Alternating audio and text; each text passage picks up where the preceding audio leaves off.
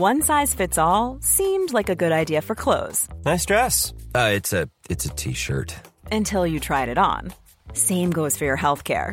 That's why United Healthcare offers a variety of flexible, budget friendly coverage for medical, vision, dental, and more. So, whether you're between jobs, coming off a parent's plan, or even missed open enrollment, you can find the plan that fits you best. Find out more about United Healthcare coverage at uh1.com. That's uh1.com.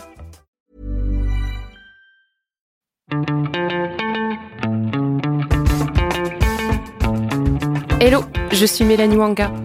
Elle est partout. Dans les journaux, sur les plateaux télé, sur les ondes, sur Internet. C'est l'une des ministres les plus médiatiques et à la fois les plus identifiées. Marlène Schiappa. Marlène Schiappa. Marlène Schiappa, bonjour. Marlène Schiappa, la secrétaire d'État chargée de l'égalité entre les femmes et les hommes et de la lutte contre les discriminations, monte au front chaque semaine ou presque pour défendre la politique du gouvernement. Et c'est cela que l'on retient d'elle, un soutien sans faille au président Emmanuel Macron et à la République en marche, qui le lui rendent bien. À 36 ans, cette femme politique incarne une forme de renouveau et assume un positionnement féministe portant sur le devant de la scène les questions d'égalité des genres, la grande cause nationale du quinquennat. On lui doit notamment le projet de loi, dit la loi Chiappa, qui renforce la lutte contre les violences sexuelles et sexistes, promulguée en 2018. Et pourtant, la secrétaire d'État est controversée. Un parcours atypique, des prises de position qui ne plaisent pas à tout le monde, et une question que pas mal d'entre nous se posent. Qui êtes-vous, Madame Chiappa Ce sera notre épisode du jour. Bienvenue dans Programme B. Alors, il y a deux portes d'entrée pour comprendre Marlène Schiappa, l'écriture et le web. Et plus particulièrement, l'écriture web. À la fin des années 2000 et au tournant des années 2010, c'est grâce à cet outil qu'elle se fait connaître et fait passer ses idées, notamment sur l'égalité femmes-hommes et l'entrepreneuriat. Diplômée en communication et nouveaux médias, mention écriture électronique, puis salariée de l'ex-Euro RSCG, Marlène Schiappa a toujours mené de front une panoplie d'activités relatives à l'écriture donc, la communication et ses chevaux de bataille. À l'époque, cela voulait dire passer par les blogs. En 2008, Marlène Schiappa fonde donc le fameux blog Maman Travail, qui milite en faveur de la conciliation entre le travail et la vie privée, demandant des mesures politiques comme l'allongement du congé paternité. Elle travaille aussi pour plusieurs agences de presse produisant du contenu pour des sites d'information et des marques. Dès 2010, elle se lance dans l'écriture d'ouvrages divers et variés.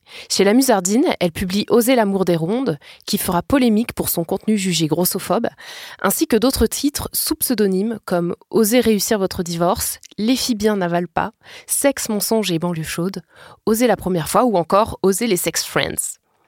Alors, trouver des interlocuteurs pour nous parler de la personnalité de Marlène Schiappa à cette époque est un exercice intéressant.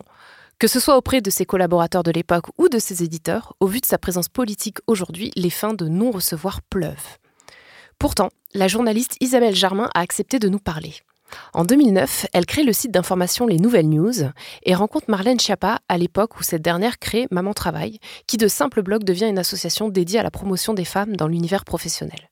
À travers ce réseau, une espèce de sphère de féministes 2.0 à la française émerge et des liens se tissent entre les deux femmes.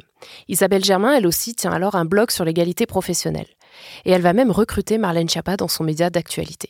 Je me souviens notamment d'un dîner où on avait été invité par euh, Éric Besson, qui était à l'époque ministre euh, en charge du numérique, euh, et qui avait invité des blogueurs. À l'époque, voilà, il y avait peu de blogs euh, qui étaient nés, donc il avait invité euh, des blogueurs et puis d'autres amis du réseau qui ont créé aujourd'hui le réseau Jamais sans elle, mais qui avaient créé Girl Power, etc.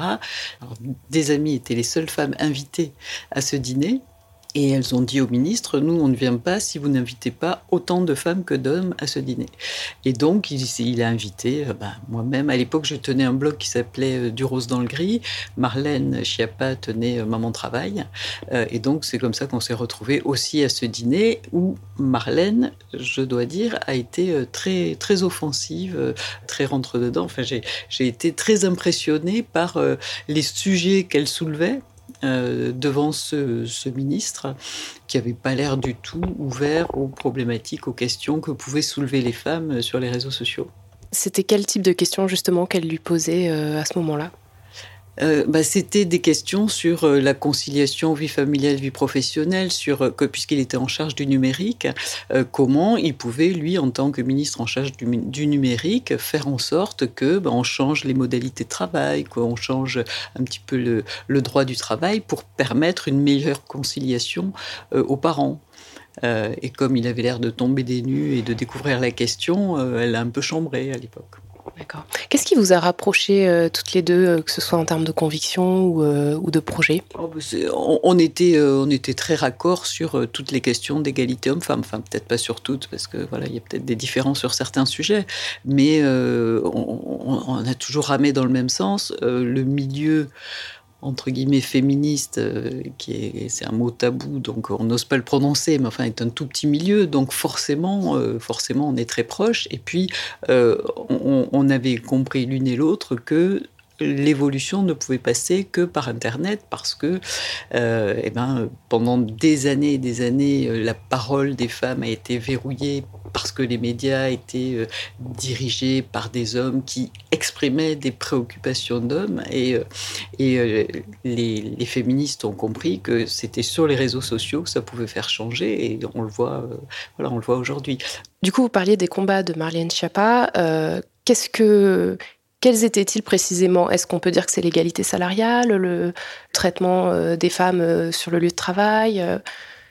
alors, Marlène Schiappa, son premier combat, c'était moment de travail. Donc, c'était de faire en sorte que l'organisation du travail permette aux hommes et aux femmes de mieux concilier leur vie familiale et leur vie professionnelle surtout aux femmes. Euh, voilà, toute la question de, des congés parentaux, euh, mais aussi, euh, oui, le télétravail, et puis le, oui, le, les congés pour, pour les hommes comme pour les femmes. Comment vous vous décririez, enfin vous l'avez un peu fait, mais comment vous décririez son caractère, sa personnalité à cette époque? À cette époque, c'est quelqu'un de très, euh, très ouvert, très euh, à l'écoute, et en même temps, euh, quelqu'un de très décidé, gonflé. Voilà, moi je l'ai vu poser des questions euh, qui vraiment euh, qui titillaient, notamment Éric Besson, donc à l'époque qui était ministre. Euh, elle a organisé des conférences, des colloques, elle a fait venir des personnalités. Donc voilà, c'est quelqu'un qui a pas froid aux yeux, qui qui va chercher les gens, qui les qui les bouscule, qui les interpelle, qui écrivait des papiers même assez gonflés dans son dans son blog qui était très très très présente sur les réseaux sociaux, qui a développé, moi c'est pour ça d'ailleurs qu'après je, l'ai recruté, mais qui a développé euh, une communication sur les réseaux sociaux euh, assez extraordinaire, qui était très efficace là-dessus. C'est vrai qu'elle elle a fait des études de communication. Et euh, ça la sert beaucoup, en fait. Euh, je pense que ça, l'a servi pour porter notamment ses projets euh, personnels en rapport avec le féminisme et professionnel, mais ça la sert encore aujourd'hui. Vous parliez du fait que vous l'avez embauchée pour les nouvelles news. Comment ça s'est passé? Quel rôle elle a joué, en fait, dans votre média? Alors, en fait, à un moment, j'ai eu besoin de recruter un community manager et je l'ai appelée, mais pour savoir si elle connaissait quelqu'un qui pouvait venir euh, dans, mon entreprise. Mais j'avais pas pensé à elle parce que je pensais déjà qu'elle était surcalibrée pour le poste. Et elle m'a dit, mais moi, moi, je veux bien venir, ça m'intéresse. C'était un poste à temps partiel, donc euh, voilà, ça l'intéressait. Donc c'était euh, avant qu'elle rentre au cabinet de Laurence Rossignol. C'était en 2015. Voilà. Donc je lui ai dit, ben, voilà, pourquoi pas, allons-y. Et c'est vrai qu'il s'est avéré qu'effectivement, elle était surcalibrée pour le poste, donc elle n'est pas restée très longtemps. Mais voilà, elle avait plein d'idées, elle avait plein de, plein de choses qu'elle proposait de faire correspondait pas à ce pourquoi je l'avais embauché, parce que moi j'avais des impératifs très précis. Son, son poste s'inscrivait dans un projet très précis. J'avais des comptes à rendre euh, au fond Google qui me soutenait, etc. Donc c'était un peu compliqué. Donc euh, voilà, donc elle n'est pas restée très longtemps, mais euh, c'était en télétravail en plus, donc on ne s'est pas, on pas vu énormément. mais voilà, c'est quelqu'un de très engagé qui, qui, qui, voulait faire avancer le sujet de l'égalité homme-femme. Donc quelle était sa manière de travailler. Elle, était, elle faisait beaucoup de propositions qui dépassaient un peu le poste simplement de community manager, c'est ça? Voilà, c'est-à-dire qu'elle faisait, voilà, elle faisait des propositions qui étaient en dehors du champ pour lequel euh, on l'attendait. Euh, et voilà, plus euh, toujours sur la question de conciliation vie familiale, vie professionnelle. Voilà, après, on ne se voyait pas beaucoup parce que c'était en télétravail. Donc, euh, Elle avait euh, d'autres occupations à ce moment-là que ce, travail pour lequel vous l'employez? Elle était déjà, elle avait déjà commencé à entrer en vie politique Oui, oui, elle était déjà élue. Je crois qu'elle était déjà élue à la mairie de, du Mans à l'époque. Oui, je l'avais fait aussi intervenir avant de l'embaucher parce que comme on avait des engagements communs, euh, à un moment j'ai organisé un colloque. Alors nous, Nouvelle News, on, organise des colloques qui s'appellent le sexe 2, donc ça s'appelait le sexe de la ville. Et en tant qu'élue euh, du Mans qui était engagée sur ces questions d'égalité homme-femme, elle était, euh, je l'avais fait intervenir dans ce colloque. Donc, et ça, c'était avant de, avant de l'embaucher pour, pour ce poste de, de community manager. Entre cette époque, on va dire euh, milieu des années 2010 et aujourd'hui, comment vous, vous qui l'avez connu au début, vous avez un peu observé euh, son ascension, ses nouvelles responsabilités et euh, quels traits de caractère vous pensez ou manière de travailler l'ont servi en fait? Bah, je pense que c'est son engagement très fort. Moi, ce que j'admire chez elle, c'est quelqu'un qui n'a peur de rien. C'est-à-dire qu'elle euh, va se mettre en face de euh, grands responsables politiques et elle va euh, dire ce qu'elle pense, elle va défendre, défendre ses engagements, défendre ce qu'elle veut. Donc voilà, ça c'est une grande qualité chez elle. et elle l'a toujours eu. Enfin, depuis que je la connais, voilà, je l'ai toujours vue avec cette, cette qualité-là. après, elle a évolué sur la question de la communication c'est quelqu'un qui est sans filtre. Elle pense qu'elle pensait, elle, a changé, donc euh, elle pense quelque chose, elle le dit, et peu importe les conséquences. Bon, depuis qu'elle est ministre, elle a, été obligée de, mettre de l'eau dans son vin, euh, mais pas tant que ça pas tant que ça, elle continue. Et moi, je trouve que depuis qu'elle est ministre, alors il y a beaucoup de griefs à son encontre, et ça, bah voilà, c'est normal quand on s'expose à ce niveau de responsabilité, il y a forcément des critiques. Mais je trouve qu'elle a gardé, quelque chose qui est très précieux, qui est très important et qui a toujours été très compliqué pour les femmes qui ont occupé ce poste avant elle, c'est qu'elle n'hésite pas à bousculer les autres ministres. Hein, et très souvent, les, femmes qui avaient ces postes-là ont eu du mal à faire bouger les autres ministres. Euh, elles, elles n'hésitent pas à, faire, à mettre les sujets d'égalité homme-femme au centre du débat, à bousculer les ministres. Alors après, quand on est au, niveau des arbitrages budgétaires, elle n'a pas toujours gain de cause, euh, c'est compliqué, mais en tout cas, euh, elle met le sujet sur la table. Elle est quand même une des ministres les plus populaires du gouvernement, ce qui est probablement très bien pour sa personne, j'en sais rien, mais en tout cas pour la cause qu'elle défend, c'est très bien parce que ça lui donne beaucoup de visibilité, ça met la question au cœur des agendas euh, de la politique et des journaux, donc on parle beaucoup des sujets. C'est la première étape vers euh, des évolutions et des changements de société. Euh, donc voilà, ça, ça ce sont des qualités qu'elle a et justement c'est lié. Alors on lui reproche beaucoup de faire de la communication, mais c'est parce qu'elle fait de la communication qu'elle fait bouger les choses. Marlène Schiappa démontre très tôt un attrait envers la politique. En 2001, à l'âge de 18 ans, elle se porte candidate aux élections municipales à Paris. Pourtant, sa véritable transition de la vie civile vers la vie politique se fera bien plus tard, en 2014, au Mans.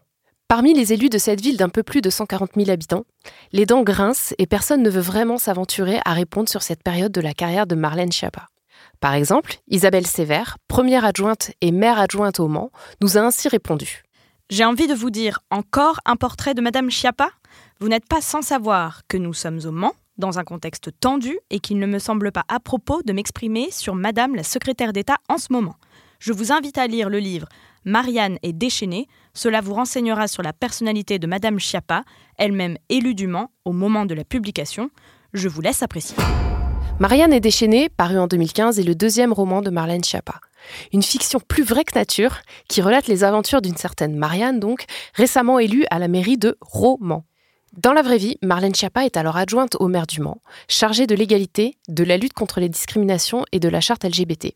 Et cette version romancée n'hésite pas à flinguer ses collaborateurs et collaboratrices. Ambiance. Je me suis donc tournée vers la rédactrice en chef adjointe du site des Inrocks, Fanny Marlier, qui a réalisé un portrait sur Marlène Schiappa pour nous aider à retracer ses premiers pas en politique de l'époque et les rencontres importantes qui ont jalonné sa progression. Il y a vraiment une rencontre euh, qui est très importante dans la carrière de Marlène Schiappa, c'est quand elle déménage au Mans, donc euh, à la fin des années 2000. C'est une décision qui, qui a déjà très médiatisée, qui fait la une de la presse locale, parce qu'elle en a parlé dans son, dans son blog, Maman Travail, tout ça. Et très vite, du coup, le, le maire PS de l'époque du Mans, qui est Jean-Claude Boulard, demande à la rencontrer en fait et un peu euh, interpellée comme elle a fait voilà cette une des médias.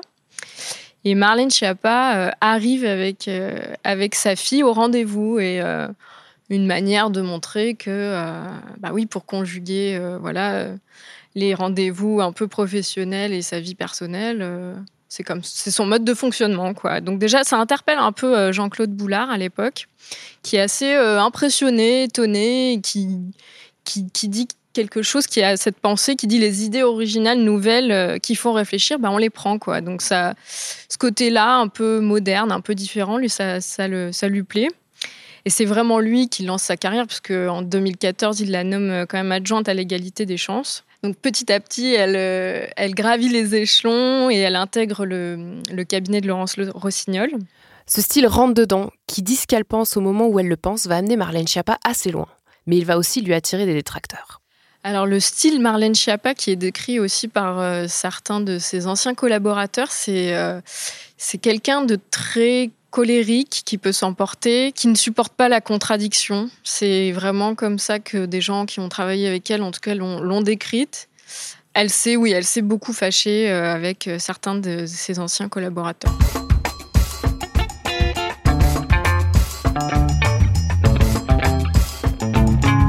Mieux comprendre, on va écouter un échange récent où la secrétaire d'État est interviewée par le journaliste Julien Pain de France Info sur la gestion d'un compte de soutien sur les réseaux sociaux. Il y a eu une enquête notamment qui a été faite par euh, des journalistes de Libération qui est une opérée. Enquête. Quatre bah, clics. Bah, une enquête. Euh, Alors quels sont les éléments de cette enquête? bah, Les photos sont euh, très souvent les mêmes entre le compte officiel et ce compte-là. Je ne vous dis pas que c'est complètement faux. Je vous dis que moi, personnellement, je n'administre pas les comptes de soutien. Donc, je ne suis pas en mesure, très sincèrement, de vous dire qui poste quoi. C'est un, un, de vos proches qui administre directement ce compte. bien sûr, mais c'est illégal. Enfin, quel est le problème? On est clair, on est un compte de soutien. C'est le cas pour avec Marlène. C'est un compte de communication officielle. c'est pas. Mais pardon, mais c'est pas un compte de bah, communication. donc ma question, elle est très précise, et je vous demandais d'être précise dans votre réponse. Est-ce que quelqu'un de votre cabinet peut tweeter sur ce compte, lui, directement? Je ne vous parle pas d'envoyer des photos à des soutiens. Je vous dis, lui, tweeter directement. Est-ce que vous me dites que c'est faux dis pas que c'est faux. Je, suis en train de vous dire que moi, je ne sais pas, honnêtement, je peux poser la question, je peux me renseigner. Mais moi, je suis un petit peu occupée, j'ai un peu autre chose à faire que savoir qui a exactement derrière chaque compte. Je suis très claire dans ma pas réponse. le problème avec utiliser un compte qui se présente comme un compte de soutien alors qu'en fait, c'est un compte qui est administré par des gens dans votre cabinet, donc je, un compte je officiel. Vous dire qu'il n'est pas administré par les gens de mon cabinet. Donc ça, vous me l'affirmez. Vous me posez, vous me posez 37 fois la même question. Non, mais là, je vous, vous réponds 37 non, vous fois la même pas chose. Vous me dites, si vous me dites, ce compte-là n'est pas administré par quelqu'un de mon cabinet, et je vous l'affirme, moi, je vous entends. C'est ce que vous me dites. Alors, moi, ce que je vous dis, je vous ai répondu clairement. Je vais vous répondre une 38e fois, et puis après, on va arrêter là, si vous voulez bien. Je sais qu'il y a des gens de mon cabinet qui sont en contact avec les gens qui animent ce compte, qui leur envoient des photos, qui leur adressent des éléments de langage. Ça s'appelle faire de la politique, ça s'appelle faire de la communication politique sur les réseaux sociaux. Je ne sais pas précisément qui sont les noms des personnes qui sont derrière. Ce que je sais, c'est qu'il y a effectivement des gens de mon cabinet qui peuvent adresser des photos, qui peuvent adresser des éléments de langage à ce compte de soutien. C'est normal de défendre son, son, son bilan, mais en tout cas... On avait dit un quart d'heure, ça fait pas 25 de problème, minutes. Fini. On a épuisé notre temps. C'est fini, il n'y a aucun problème, je vous, je vous remercie. On le voit, Marlène Schiappa est une communicante née. Son style et sa communication sont efficaces et bien partis pour durer. Son statut d'outsider, elle en joue quelque part. Euh, ce qu'il faut savoir, c'est que Marlène Chapal, elle est, à la base, elle est diplômée en communication. Et donc ce, statut d'outsider, comme, comme vous le dites, c'est finalement devenu une force chez elle. C'est au sein du gouvernement, puisque c'est une femme qui, qui est assez jeune, moderne, et qui a le mérite de mettre des sujets euh, euh, sur le devant de la scène, des sujets autour de la question des droits des femmes. Et c'est quelqu'un de très volontaire, qui va toujours au front, sur qui euh, Emmanuel Macron euh, peut compter euh, coûte que coûte. Donc ce week-end, quand les articles de presse parlent d'un Macron isolé, proche du burn-out, rincé, bah, c'est lundi matin, c'est Marlène Schiappa qui est envoyée au front sur les matinales pour prendre, pour prendre la défense du chef de l'État. Et contrairement surtout à d'autres membres du gouvernement qui sont un peu plus frileux ou qui sont un peu plus discrets, qui n'ont pas trop l'habitude de prendre des risques et d'aller justement comme ça prendre la parole dans les médias, ben, elle, y va, elle n'hésite pas, elle fonce. et elle est très très loyale vis-à-vis d'Emmanuel Macron, quitte même parfois à renier certains de ses principes puisque euh, pendant l'affaire euh, donc euh, Hulot, qui était accusée de, viol quand même, elle a pareil, elle a quand même pris la défense au final de Monsieur Hulot et de et elle a écrit une tribune, elle s'est présentée à ses côtés. Enfin, il y avait toute une mise en scène euh, comme ça, euh, médiatique un petit peu. Et...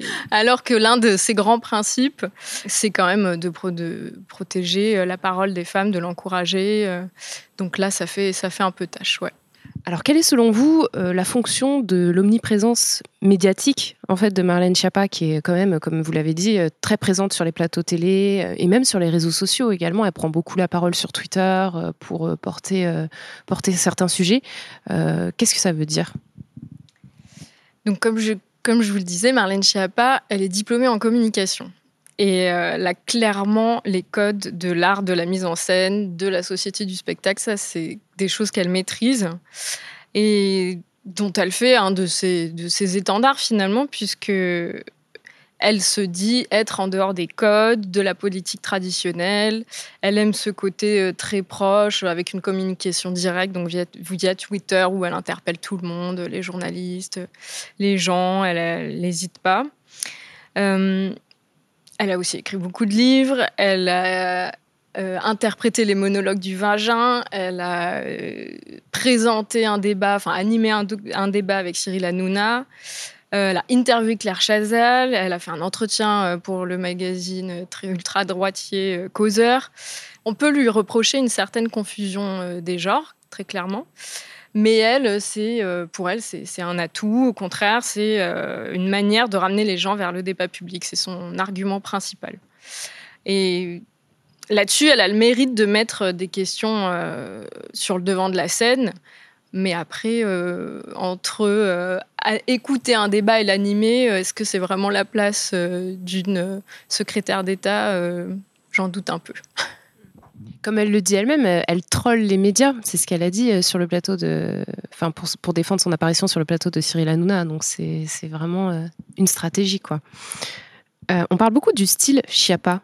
Euh, qu'est-ce que ça veut dire et qu'est-ce qu'on reproche euh, exactement, euh, que lui reprochent en tout cas ces détracteurs à Marlène Schiappa Clairement, depuis qu'elle est entrée au gouvernement, il y a un truc dans le style Schiappa qui, qui dérange un peu et qui détonne, c'est qu'elle a coupé toute communication avec les associations de défense des droits des femmes, de, lutte contre les violences faites aux femmes, contrairement à tous les, cabinet euh, précédent qui était au contraire en contact permanent avec ces associations-là. Euh, et elle, à la place, eh ben Marlène Schiappa, euh, très régulièrement, elle invite des chefs d'entreprise, des blogueuses, des élus dont elle est assez proche. Et auprès de. Donc, c'est tout un petit réseau comme ça qui lui est assez dévoué et auprès de, duquel elle teste finalement les mesures du gouvernement. Elle considère que les associations féministes sont dépassées, qu'elles sont d'un ancien temps, qu'elles euh, ne sont plus vraiment euh, importantes, quoi, dans, dans le sens où euh, considère que c'est un peu quelque chose d'un ancien temps, ouais, clairement. Alors que bah, ces femmes entrepreneuses, donc avec qui elle, est en contact, bah, qui sont-elles, d'où viennent-elles, que font-elles concrètement au quotidien pour aider les femmes victimes de violences je ne sais pas, j'ai un petit doute sur, euh, sur le bien fondé de, de les inviter. Et euh, elle, clairement, elle est clairement clivante euh, auprès des assos. Elle a par exemple coupé tout contact avec l'Association européenne contre les violences faites aux femmes, qui a vu son standard vraiment exploser après, après le mouvement MeToo et n'a pas bénéficié de subventions supplémentaires. En fait, elle se passe totalement de l'expertise de terrain des associations et pour elle, la parole de, ces personnes-là euh, vaut peut-être plus qu'une autre, en tout cas. Le féminisme de Marlène Schiappa est fermement ancré dans le libéralisme, l'entrepreneuriat et la maternité. Du côté de ses ambitions, elle déclare pour l'instant ne pas être candidate pour les élections européennes de 2019 et les municipales de 2020. Elle a néanmoins souligné être en faveur du choix d'une femme pour la tête de liste de la République en marche aux européennes, mettant Agnès Buzyn, Brune Poisson ou encore Nathalie Loiseau en avant. Merci à Isabelle Germain et Fanny Marlier pour leurs réponses. Programme B, c'est un podcast de Binge Audio, préparé par Lorraine Bess et réalisé par Solène Moulin. Abonnez-vous sur votre appli de podcast préféré pour ne manquer aucun de nos épisodes. Facebook, Twitter et consorts pour nous interpeller. Programme B at binge.audio pour nous écrire. Et à demain pour un nouvel épisode.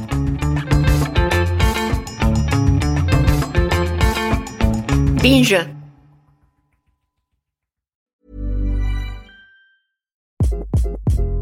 Hi, this is Craig Robinson from Ways to Win, and support for this podcast comes from Invesco QQQ. The future isn't scary, not realizing its potential, however, could be. Just like on the recruiting trail, I've seen potential come in many forms as a coach. Learn more at Invesco.com slash QQQ. Let's rethink possibility. Investco Distributors, Inc.